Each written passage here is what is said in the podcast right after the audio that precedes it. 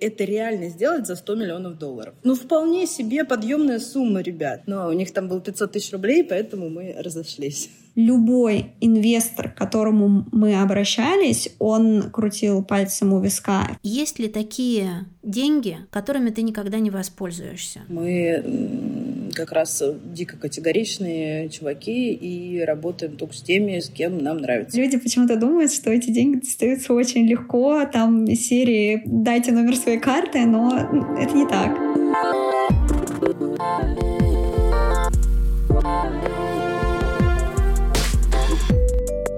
Здравствуйте, дорогие слушатели и слушательницы подкаста «Взяла и сделала». С вами я, Наташа Чернова, автор и ведущая подкаста. Возвращаюсь после каникул с новым сезоном. У меня за прошлую осень накопились вопросы, в которых я хочу разобраться. В этом сезоне, в новом сезоне, будем говорить про деньги и партнеров, про проекты на гранты, про женские и неженские бизнесы, про коммуникацию в медицине, ну и еще есть кое-что обсудить. Пока я собирала выпуск, который вы сейчас услышите, мне в какой-то момент показалось, что я взяла на себя слишком много и замахнулась на очень серьезные темы. С другой стороны, а что делать, если меня вопросы эти волнуют и хочется об этом поговорить, чтобы чувствовать себя уверенней как предпринимательница в России и в 2023 году. В одиночку на такие вопросы думать сложно. Поэтому предлагаю думать всем подкастам. Если вы слушаете мой подкаст, я приглашаю вас обсуждать новые выпуски и темы выпусков, на которые мы говорим. Мы общаемся в Инстаграм. Если вы впервые включили мой подкаст, огромное вам спасибо. Пожалуйста, подписывайтесь там, где вы слушаете подкасты, чтобы не пропустить те истории, которые интересны вам. Надеюсь, вам понравится. Это партнерский выпуск. Мы подготовили его вместе с нашим партнером МТС Банком, надежным другом малого и среднего бизнеса. Сегодня говорим про деньги. Как и где находить деньги на развитие бизнеса. Каким деньгам говорить «да», каких партнеров выбирать, а от кого держаться подальше. Идея родилась в декабре. Я общалась с разными предпринимательницами и спрашивала всех подряд про деньги и про поддержку. Я остаюсь в Москве, делаю здесь свой бизнес. Я хочу продолжать работать здесь. И для меня важно понимать, что происходит на рынке. Хочется делать дело, сохранять конструктивный настрой, избегать по возможности необоснованного оптимизма, а еще при этом иметь на руках опыт, мнение, информацию, которым можно доверять. В этот выпуск я пригласила трех предпринимательниц. Они расскажут истории про деньги и партнерство – в трех совершенно разных бизнесах. В коротких блоках между этими историями вы узнаете, как МТС Банк стал другом и партнером, которому доверяют многие предприниматели, и почему для бизнеса время и классные решения не менее ценные ресурсы, чем деньги. Мы традиционно не даем советов, мы вдохновляем на подумать и найти решения, которые подходят вам.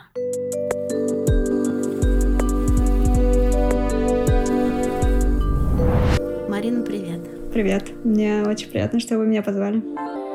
Марина Симкина – креативный продюсер VAT Studio. Студия разрабатывает игры, придумывает и создает собственные проекты. От идеи, дизайна до разработки. Эти игры создаются не по лицензии или франшизе, это уникальные игровые проекты, которые команда делает с нуля. Такого в России мало. Такое стоит очень дорого.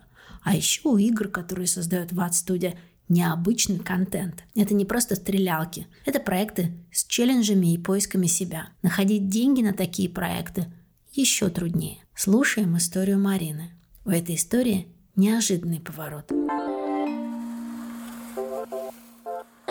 В 2022 году у вас вышла в студии дебютная игра One Day More. Игра продвигает идею о том, как важно идти к своей мечте. Главная героиня Ханна любит музыку, а родители не разделяют ее увлечения. Да? Девушка настойчиво двигается к своей мечте, участвует в конкурсе. Для нас действительно было очень важно э, сделать не просто игру с геймплеем, а положить ее на историю, которая может быть близка многим людям. Любая мечта, которая зажигает человека и которая может быть э, для там, наших родителей, наших близких, кажется не очень э, дееспособна для будущего.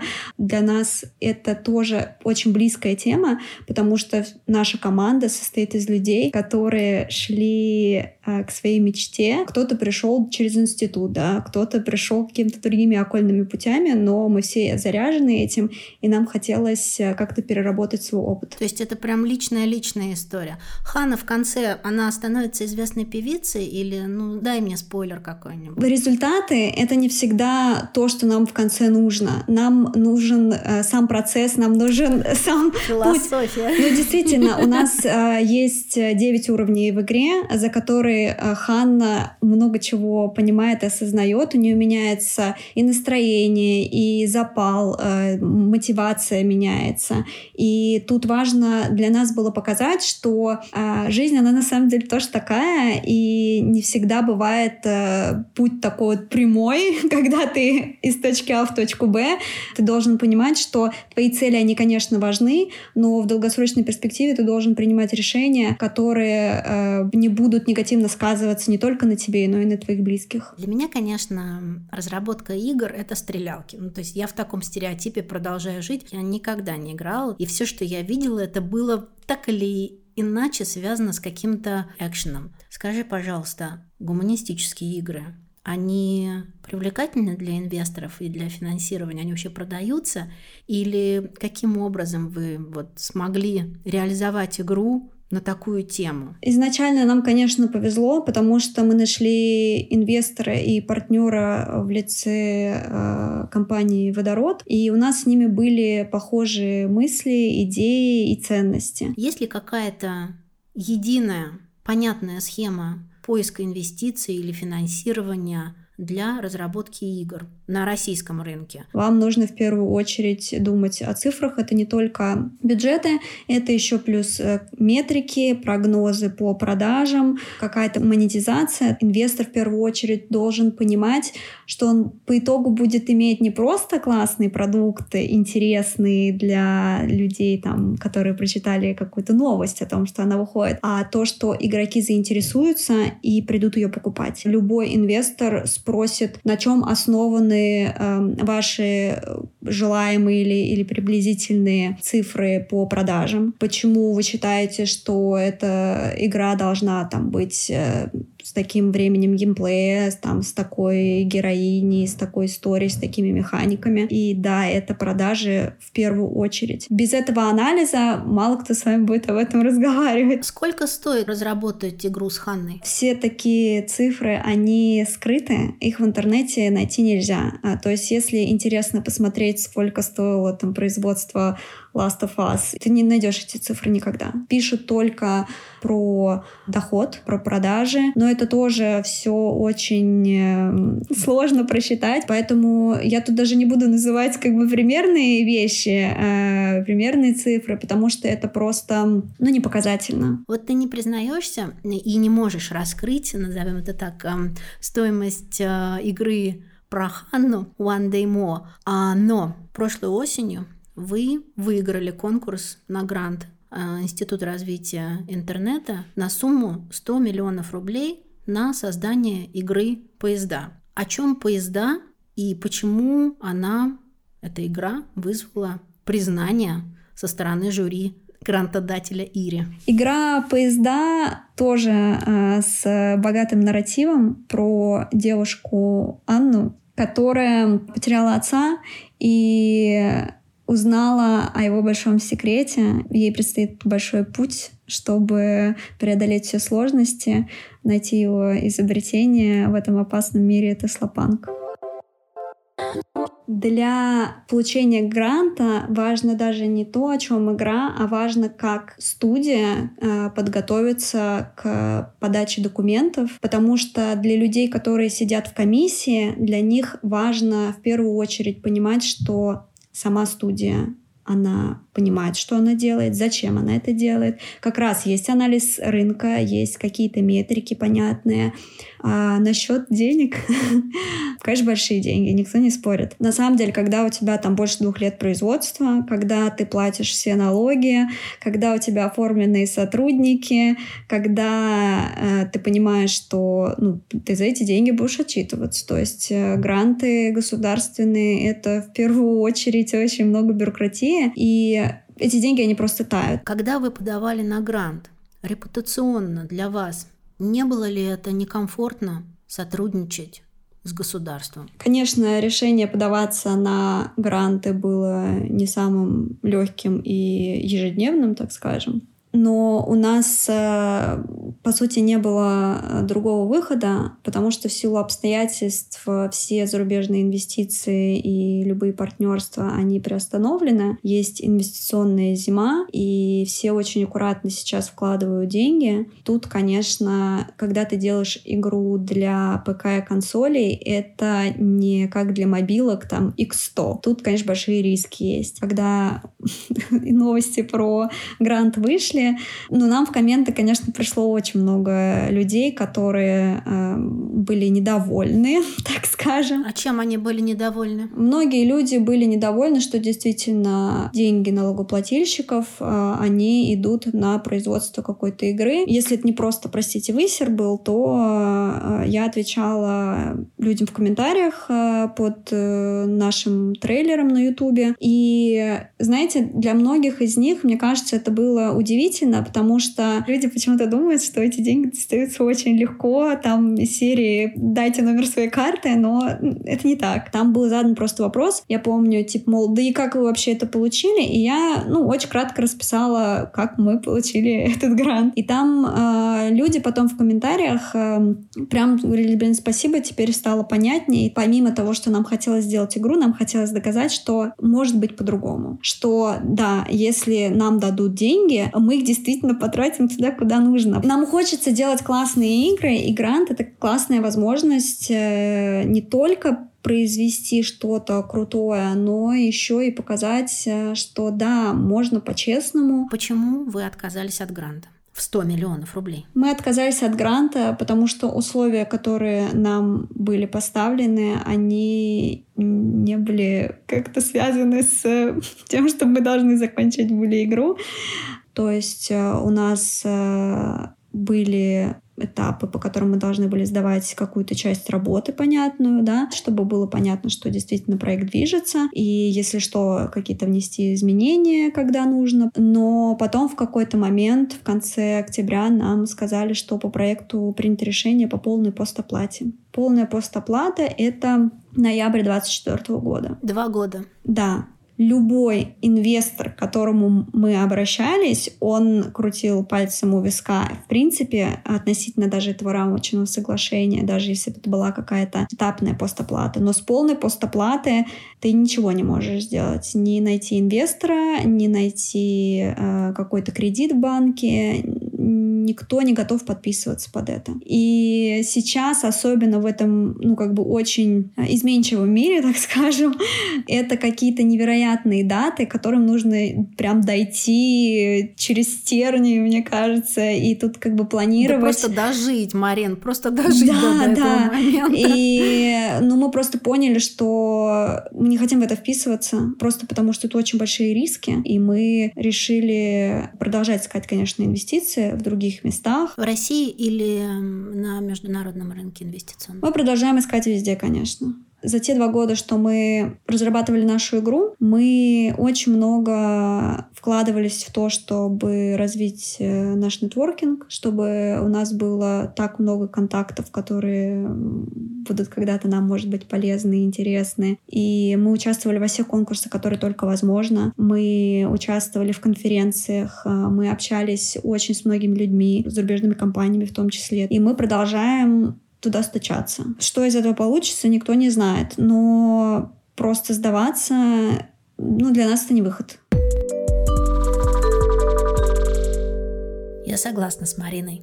Сдаваться нет, не наша история. Дмитрий Глушков лидер стрима развития транзакционных продуктов для малого бизнеса МТС банка. Дмитрий отвечает за все продукты для малого бизнеса и новые решения. МТС банк проанализировал потребности и запросы предпринимателей в 2022 году и оказывает поддержку бизнесам по трем актуальным направлениям. МТС банк в первую очередь своей задачей ставит именно поддержку финансовую и где-то в какой-то части даже просто поддержку по бизнесу, для развития бизнеса предпринимателей. Это основная, да, по сути, наша функция для предпринимателей. Основными трендами их несколько, которые мы заметили в 2022 году и куда мы также сфокусировали свои усилия. Есть тренд на маркетплейсы, он скорее будет продолжать рост. Мы уже начали активно фокусироваться на а, сервисах, которые мы можем предлагать в данной ситуации, регистрация на маркетплейсах, помощь в аналитике, различного рода партнерские а, сервисы, сервисы, которые готовы э, практически под ключ помогать развивать э, данный вид бизнеса. Есть оживление на рынке IT. Вот. Ну, оно было в самом начале года, там, в марте, в апреле, после принятия там, соответствующих э, преференций для бизнеса IT, но, как всегда бывает, да, после принятия закона, как правило, идет такой определенный период, когда все как-то пытаются присмотреться. И вот к концу года мы увидели, что действительно тренд, тренд есть. В целом сейчас вообще технологии и все, что с этим связано, достаточно сильно поддерживаются государством. Может быть, как импортозамещение, да, впрямую, потому что есть огромная потребность в этом, да, мы понимаем. И есть уже сейчас компании, которые начинают развивать э, аналогичные всем э, известным, но ушедшим с российского рынка платформам, да, платформ. Поэтому и продукт, которым мы хотим им помочь, это будет именно продукт, в котором а, будет обвязка сервисов в ближайшие месяцы, мы точно его анонсируем, мы выйдем с ним, это будет именно связка банковских продуктов и продуктов, которые интересны именно тем, кто занимается разработкой. И на самом деле третья ситуация – это внешнеэкономическая деятельность. И сейчас тут происходит э, достаточно интересная ситуация. Банковский э, ландшафт меняется в ВЭДе. Классические валюты Э, в которых мы привыкли закупать товары из-за рубежа, все менее и менее востребованы у нас, потому что ну, просто в них невозможно осуществлять платежи. Поэтому образуются, опять же, новые логистические цепочки, образуются новые э, транзакционные цепочки, валюты добавляются. То есть раньше для человека, наверное, все заканчивалось юанем, э, ну, доллар, евро, понятно, и юань. А сейчас, э, ну, в том числе уже ЦБ, официально котирует намного больше валют, чем только доллар, евро и юань. Это вот, наверное, такое еще одно изменение 2022 года, которое поменяло и подход к бизнесу, и здесь возникли новые возможности. То есть, если раньше все было достаточно понятно, были понятные крупные игроки, дальше к ним а, а, были уже, соответственно, э, малые предприниматели, которые закупали просто у прямых э, крупных поставщиков и дальше уже продавали там по своим каналам, как-то реализовывали товар, который завозили. Сменившийся ландшафт, он открывает, э, в том числе для мелких компаний, также новые горизонты. То есть здесь кто смог договориться, кто смог найти какое-то решение для себя, те предприниматели, безусловно, оказываются в выигрыше и продолжают вести свою деятельность.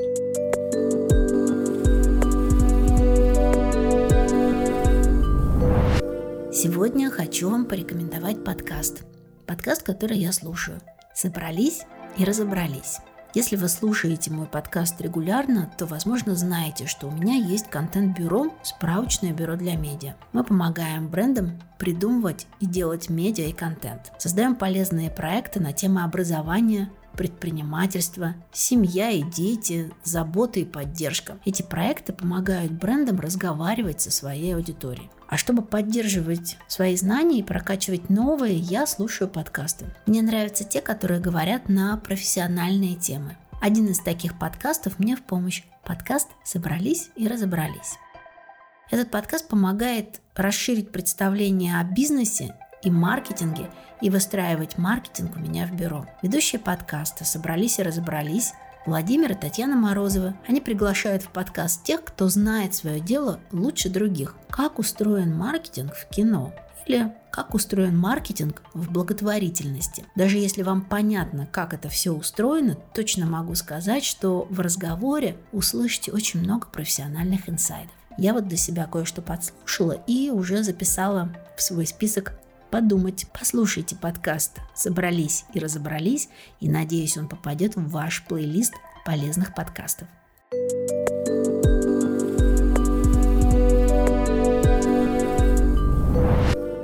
В 2011 году Оля Барабанова вместе с мужем создала бренд облегченных детских велосипедов «Лисопед». В 2018 году, используя технические наработки, создала компанию по производству легких инвалидных колясок «Кинезис» для детей и взрослых. В 2021 году Оля победила в конкурсе журнала Forbes в номинации «Лучшая перестройка бизнеса». «Кинезис» Социальный бизнес. Социальный бизнес в России – новое направление. Это не благотворительность. А основное отличие социального бизнеса от классического в том, что первостепенная задача социального предпринимательства – выполнение определенной миссии – которая в той или иной степени полезна обществу. Например, Кинезис обеспечивает удобными инвалидными креслами тех, кому они необходимы. Выживет ли социальный бизнес в России и как выбирать партнеров для такого бизнеса? Слушаем Олю.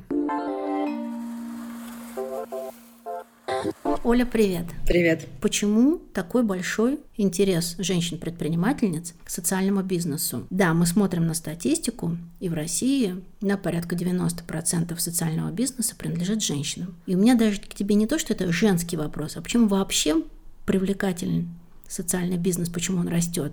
Ну, а женщина это, наверное, такой вторичный вопрос. У социального бизнеса в России женское лицо, как и благотворительности в России женское лицо, потому что женщины более эмпатичны. Ну, плюс, мне кажется, что обычно у женщин часто есть дети. Они понимают, какой ценой они им дались. Даже просто воспитывать двоих здоровых детей — это такой себе челлендж. И ты начинаешь думать, а как живут те, у кого есть дополнительные потребности? И ты понимаешь, что живут они тяжело. Когда ты живешь в стране первого мира, где, как поет Монеточка, с мылом вымыты скверики, э, где все у всех замечательно, ты думаешь о том, что да, я могу здесь спокойно делать бизнес. У меня здесь будут другие абсолютно ценности, другие абсолютно ориентиры. А когда ты читаешь письма подопечных нашего фонда, где мама рассказывает о том, как у 11-летнего ребенка нет и никогда не было инвалидной коляски, и папа его в школу в деревенскую приносит, то ты, конечно, думаешь, надо что-то делать. Ты пытаешься как-то справиться с этой реальностью. Социальный бизнес — это попытка делать хоть что-то в условиях, когда у тебя связаны руки, когда у тебя очень много бессилия, когда ты находишься в ситуации с очень высоким уровнем несправедливости. Слушай, ну а деньги где на все это находить? У меня нет ответа, как это делать сейчас. На самом деле социального бизнеса в России не было и нет. Как бы это ужасно не звучало. Все показательные кейсы, которые мы видим, они принадлежат давно ли, ныне ли, но они принадлежат государству. Так не должно быть.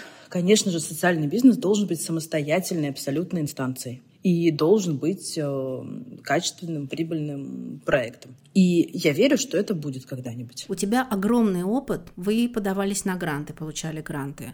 Вы подавались на инвестиции, получали инвестиции от российских инвесторов. Занимались краудфандингом на планете. Скажи, а вы вообще за любой поиск э, финансирования или у вас есть какие-то стоп-источники? Нет, нет, у нас очень все жестко. У нас очень важно, чтобы все было по ценностям. Мы как раз дико категоричные чуваки и работаем только с теми, с кем нам нравится. Мы поняли, что иначе вообще ничего никуда не взлетит, не двинется, а я иначе не выйду на работу вообще, если мне что-то будет не по ценности. Поэтому мы работаем только с теми, с кем нам супер удобно и супер комфортно. В случае с кинезисом э, у нас э, все время наши какие-то прогнозы разбивались о реальность, и э, кинезису всего 4 года, поэтому два из которых была пандемия. Поэтому здесь как бы все наши оптимистичные прогнозы, к сожалению, не сбывались, но нам так повезло, что мы работаем с теми инвесторами и партнерами, которые все понимают и не говорят нам фразы типа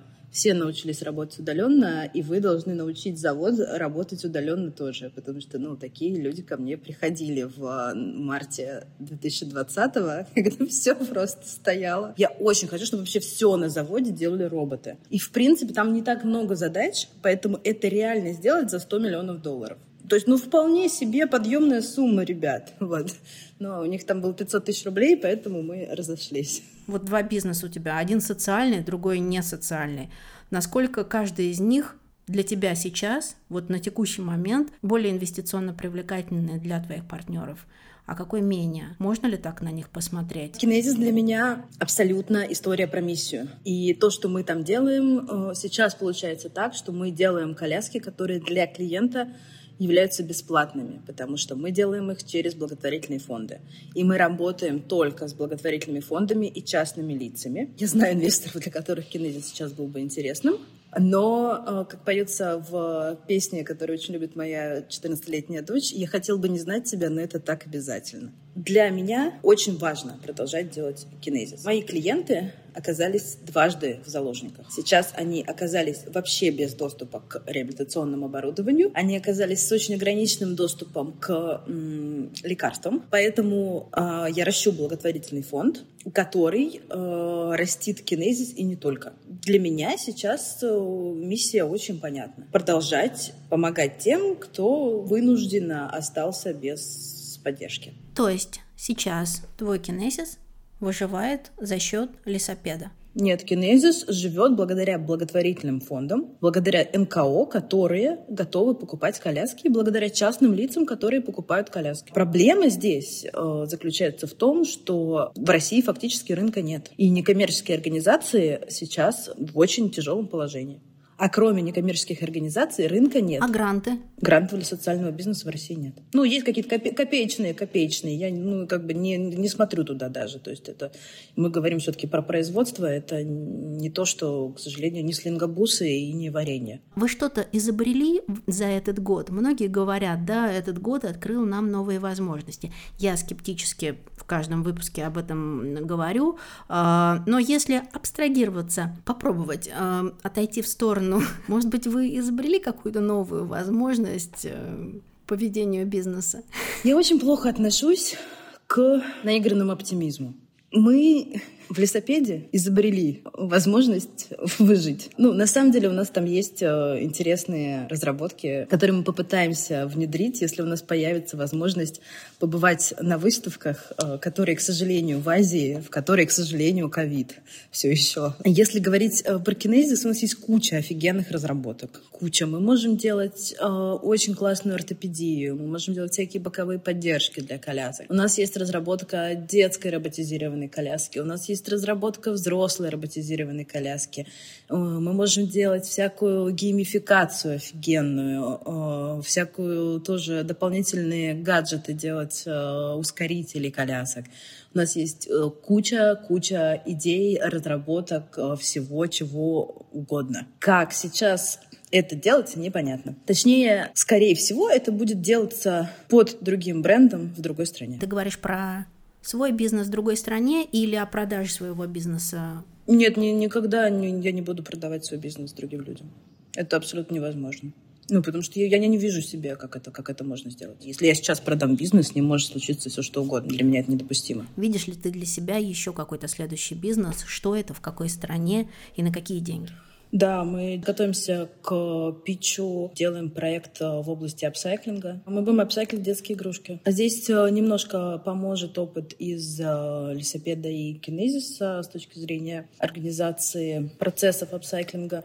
Собираемся делать его в Соединенных Штатах. Пока кажется, что это будет наш первый стартап с диджиталом, и это очень волнительно. Экспертизы здесь мало, вот, но надеюсь, что она наберется. Мы будем пытаться привлечь инвестиции. Скажи, а ты работаешь ради денег? или ради Нет, процесса? вообще, я, мне вообще не интересно. У меня очень плохо все. Ну, я плохой бизнесмен. Это ни один бизнесмен так не скажет. Меня вообще не интересуют деньги. Я никогда не знаю, сколько их у меня. Я никогда их не считаю. Мне вообще не интересны деньги. Мне интересно съездить в кругосветку. Мне интересно выучиться на пилота. Мне интересно там, управлять вот малой авиацией. Мне интересно ходить в походы. Мне интересно путешествовать. Классно, чтобы мои дети были счастливыми, веселыми. Ну, я когда думаю про деньги, там, например, сейчас я думаю о том, что да, вот, наверное, мне нужно как-то заработать на дом, купить дом, я думаю об этом, я думаю, почему я об этом думаю? Ну, потому что я хочу установить ребенка на коляске. Я думаю, ну, значит, вот надо как-то к этому, к этому подойти. Ну, как бы деньги, я даже не знаю, сколько, сколько, сколько чего, куда. То есть я такие цели вообще никогда не ставлю. Ну, я просто как-то ставлю какую-то цель, там, например, условно, вырасти в два раза. И, ну, мне вот это понятно. А там деньги ради денег вообще непонятно. Оль, спасибо тебе большое. Было очень приятно. Когда я придумала свой подкаст, я не до конца понимала, чем он будет отличаться от других подкастов о предпринимательстве. Ну, да, женщины, которые делают бизнес в разных городах России. Спустя два года для меня отличие от других стал чуть более очевиднее. Подкаст «Взяла и сделала» – это еще и про разнообразие бизнесов России. Дмитрий Глушков рассказал, какие бизнесы по данным МТС банка чувствуют себя в 2023 году уверенно, каких бизнесов стало чуть меньше, а какие активно растут. Ну, розничная торговля, она осталась на хороших позициях. Здесь мы не видим а, какого-то катастрофического провала. Причем розничная торговля, я говорю сейчас в широком смысле, у нас есть такое понятие просто бизнес первых этажей. Кафе, барбершопы, салоны красоты, ногтевые студии, какие-то варианты там еще всякого рода, там массажные салоны и прочее. И здесь видим, что в целом э, достаточно стабильны компании, то есть те, кого мы э, ранее привлекали на обслуживание, они э, у нас достаточно стабильно продолжают э, обслуживаться. А, ну и плюс есть приток новых клиентов в данной сфере. Как еще один э, растущий сегмент – текстильный рынок. А, понятно, э, связано с тем, что а, бренды уходят, вот, а одежда это хоть, наверное, не, не может конкурировать с едой, ну, то есть, наверное, там э, как бы день без покупки кофты прожить мы сможем, а без еды день мы вряд ли проживем. Но все равно вещи – это товар, который, безусловно, э, достаточно быстро изнашивается. Это не автомобили, да, там, это не квартиры. И, конечно же, а, меняются и цепочки там, поставок, Далее это дает толчок для того, чтобы локальные производители, да, уже в России, это могут быть как маленькие производства, да, там фабрики, так и вообще, в принципе, дизайнеры, да, можно сказать, частные, что они также активно развиваются. И вот этот вот сегмент, на самом деле, у нас тоже прибывает. В целом, мы видим его развитие как сегмента, но они, безусловно, также развиваются за счет маркетплейса. Поэтому как бы отдельно мы не выделяем эту нишу, хотя видим. Вот, потому что мы до нее стараемся дотянуться, так у них потребности либо в маркетплейсе, то, что они выставляются там, да, либо бизнес первых этажей для тех, кто э, созрел и готов просто взять и сделать магазин.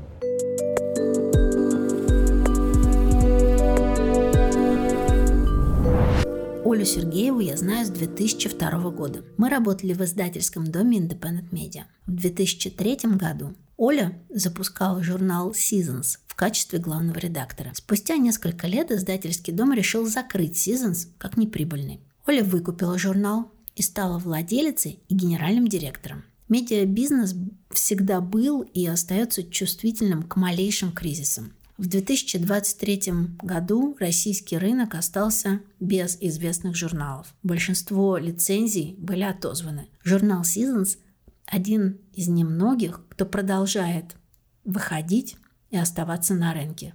Я считаю это чудом. Оля, привет. Привет. Я вчера пробовала посчитать, сколько лет проекту Seasons. И у меня получилось около 20. Мне кажется, если не изменяет моя память, это был 2001 год, и проекту Seasons примерно столько же, сколько моему сыну. Ты почти не ошиблась. На самом деле 20 лет будет этой весной журналу. Первый номер вышел в марте 2003 года, а проект мы задумали летом 2002 года. Так что да, он ровесник наших детей. Что такое Seasons в январе, ну или в марте, как ты будешь считать, 2023 года, спустя 20 лет? Он состоит в первую очередь из журнала, по-прежнему он когда-то и начинался как журнал, и журнал — это основа всего проекта. А, он выходит теперь четыре раза в год. Это бумажный журнал, который мы печатаем на хорошей бумаге. И ждем вот как ребеночка каждый сезон. По сравнению с тем, как когда-то он задумывался, он, конечно, стал совершенно другим. Это был когда-то глянцевый журнал, который выходил в издательском доме Independent Media. Теперь уже и дом такого нет. И глянца уже почти не осталось. И вот каким-то удивительным образом в этом странном изменившемся мире остался журнал Season со своим неизменным названием. В общем, сейчас это такой маленький независимый проект медийный, в котором есть журнал, есть школа Seasons, которая учит взрослых разным творческим вещам и дает как-то надышаться и продышаться, особенно сейчас. Формально есть фестивали, хотя мы их не делаем уже три года. И есть э, сайт, соцсети. В общем, такой вот маленький, маленький мир свой. Ну и главный вопрос э, этого выпуска на чем лучше всего получается зарабатывать. Рекламы нет, международных брендов нет. Откуда поступает самая-самая главная выручка и вот откуда у тебя самые главные денежки?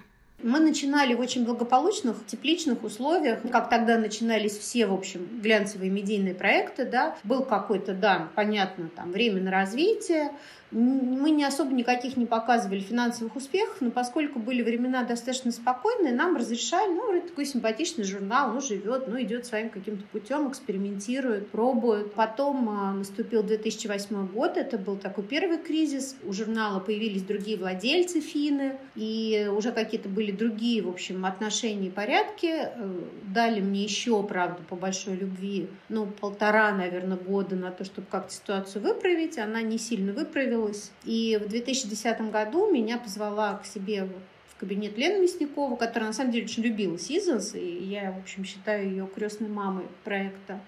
И сказал, что ты знаешь, все-таки нет, как бы нет никаких результатов, и для финнов нет никакого резона оставлять журнал, поэтому решай, либо закрываем, либо ты берешь лицензию и пробуешь его как-то сама вытянуть. И вот так и произошло, что я взяла лицензию, вообще не понимая, во что я пускаюсь, имея за спиной образование журналиста, не умея считать, не умея там, строить какие-то финансовые планы.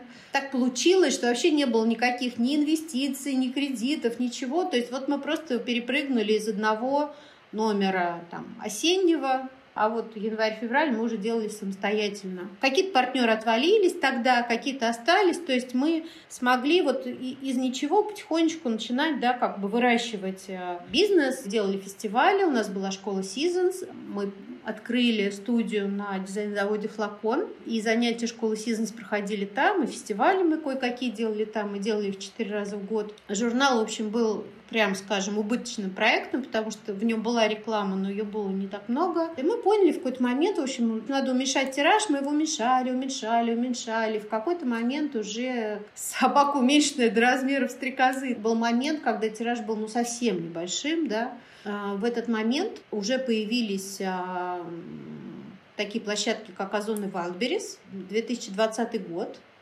И мой административный директор, который в этот момент занималась дистрибьюцией, у нас была система альтернативной дистрибьюции, а, продавались в разных симпатичных местах, она сказала, слушай, давай попробуем туда зайти. Мы туда зашли, и вот за этот ужасно сложный 20 год, когда была пандемия, и вообще все места, где мы продавались, в принципе, стояли закрытые, там полгода то открывались, то закрывались, а тираж наш вырос, и мы стали печатать 10 а, тысяч экземпляров, что, в общем, большой э, прорыв. И таким образом журнал, который всегда был убыточным, нас потихонечку стал вытягивать. Разные бывали э, ситуации. Никогда мы как это, не жили хорошо и не будем. То есть никогда мы не жили вот так, чтобы прямо как, как из рога изобилия, но и никогда мы не, не останавливали свою деятельность на самом деле. То есть э, все время как-то получалось а, найти какую-то еще дорогу, по которой идти. Когда-то кормили фестивали, когда-то школа,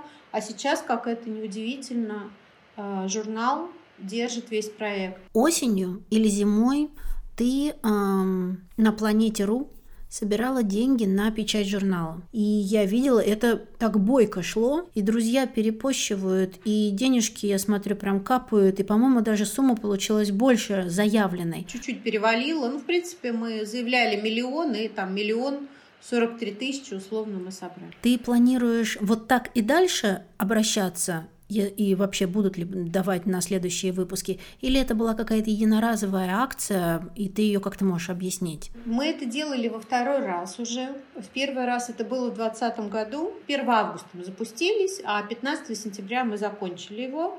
И вот за полтора месяца мы собрали миллион. А ты как видишь вообще перспективу, если ты ее видишь для журнала и для медиапроекта в 2023 году, когда рядом подкасты, соцсети, бренд-медиа, каждый человек может стать медиа в Телеграме. Нужно ли и можно ли продолжать Seasons? И хочешь ли ты продолжать Seasons сейчас на старте 2023 года? Мы очень э, видим, да, и свою аудиторию. Не то, что мы там как-то там чувствуем, да, и в этом есть некая значит, эзотерика. Мы просто видим, потому что у нас есть соцсети, а мы с ней ВКонтакте.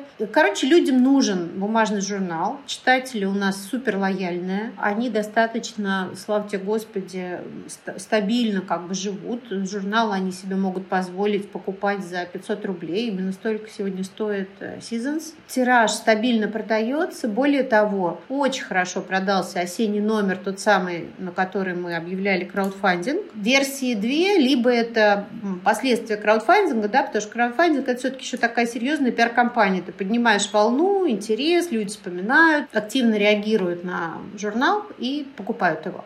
Либо, может быть, это связано с тем, что очень много журналов ушло с рынка. А привычка Есть осталась, аудитория да. людей, да, которым нужны бумажные журналы. А какой был еще у тебя вопрос? Зачем это мне нужно? Да. Ну, пока нужно. Если так тяжело. Оль, если так тяжело, я вот к а чему. А где же легко-то? Я вот что-то уже и не припомню, когда было легко.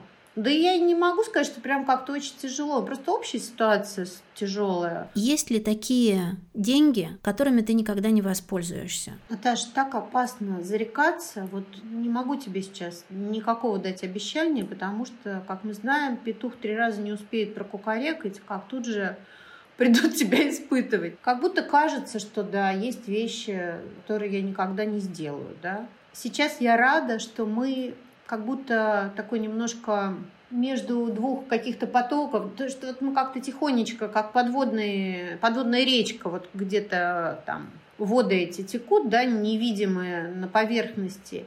Раньше бы мне казалось, что у нас там плохо с пиаром, мы мало про себя говорим, про нас не знают люди. А сейчас вот я думаю, в этой ситуации, может, и хорошо, что не все знают про нас. Мне кажется, сейчас лучше очень спокойно, очень деликатно, чтобы вот никого постараться все-таки не задеть. Это, как ни странно, возможно. Это не популярно абсолютно, потому что, ну, как бы говорить не о чем, да? Ну, что-то там тихонечко себе делают люди. Но вот я особенно это остро поняла в этом году.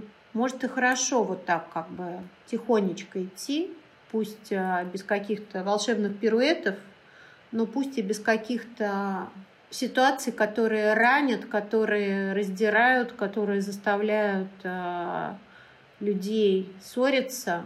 То есть сейчас, мне кажется, не время для этого, а время вот просто как-то нам сохраниться.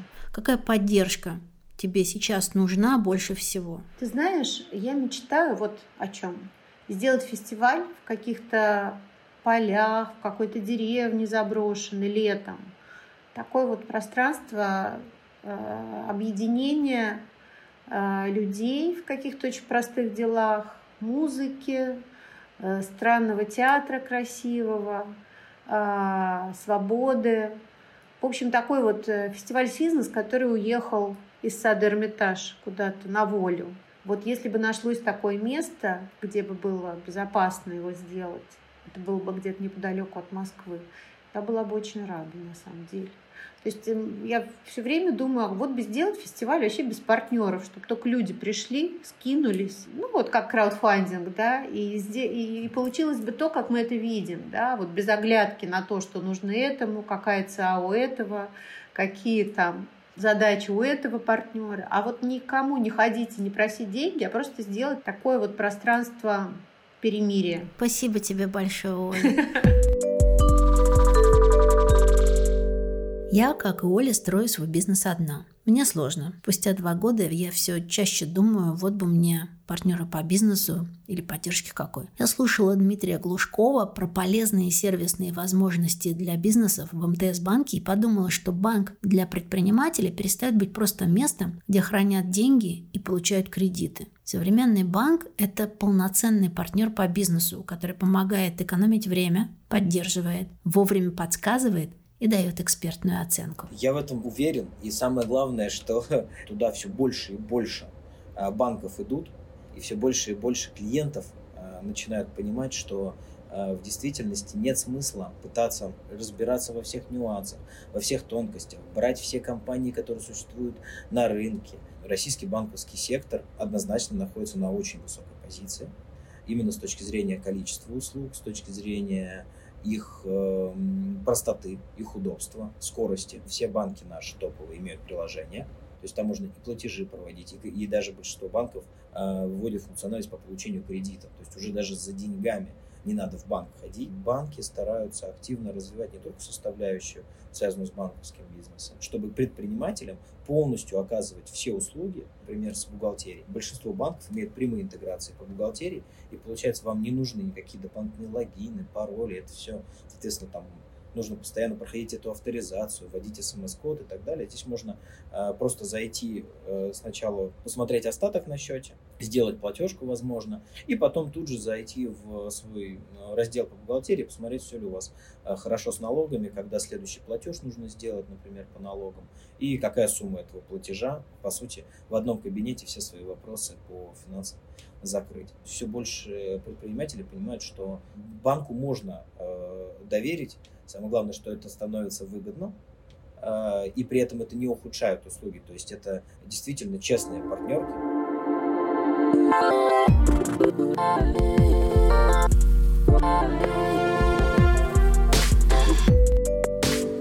Новым годом я встречалась с подругой, у нее своя студия подкастов. Мы обсуждали бизнес, подарки, завтракали, смеялись. В какой-то момент я не выдержала и спросила, Даша, где мы будем брать деньги в 2023 году, чтобы развиваться? Даша ответила, я не планирую развиваться, я буду просто делать дело. Друзья, я традиционно желаю вам делать дело и сохранять устойчивость. Я благодарю партнера этого выпуска МТС Банк и Дмитрия Глушкова – за своевременную и дружескую поддержку подкаста взяла и сделала. Всем пока!